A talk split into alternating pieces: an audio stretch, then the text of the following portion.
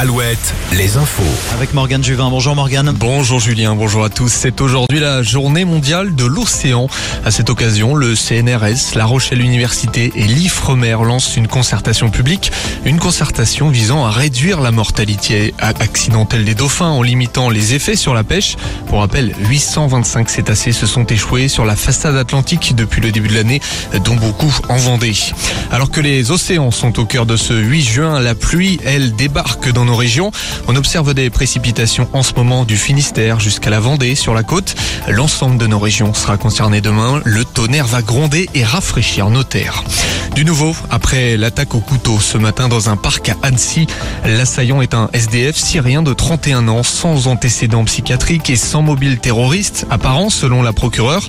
Le trentenaire a blessé au couteau 6 personnes dont 4 enfants. Parmi eux, 3 sont hospitalisés en urgence absolue dont deux frères et sœurs de 2 et 3 ans. Emmanuel Macron dénonce une attaque d'une lâcheté absolue. Un cambriolage en moins de 30 secondes près d'Angers. L'enseigne d'informatique LDLC a été victime d'une intrusion à la voiture bélier dans la nuit de dimanche à lundi.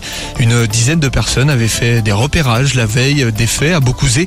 Le préjudice s'élèverait à près de 10 000 euros. L'entreprise avait ouvert en mars dernier. On passe au sport avec l'aventure avec le FC Nantes continue pour le successeur d'Antoine Comboiré. Et oui, Pierre Aristouille, fraîchement débarqué de la réserve, débutera la saison prochaine sur le banc des jaunes Selon Ouest France, un contrat de deux ans serait dans les tiroirs.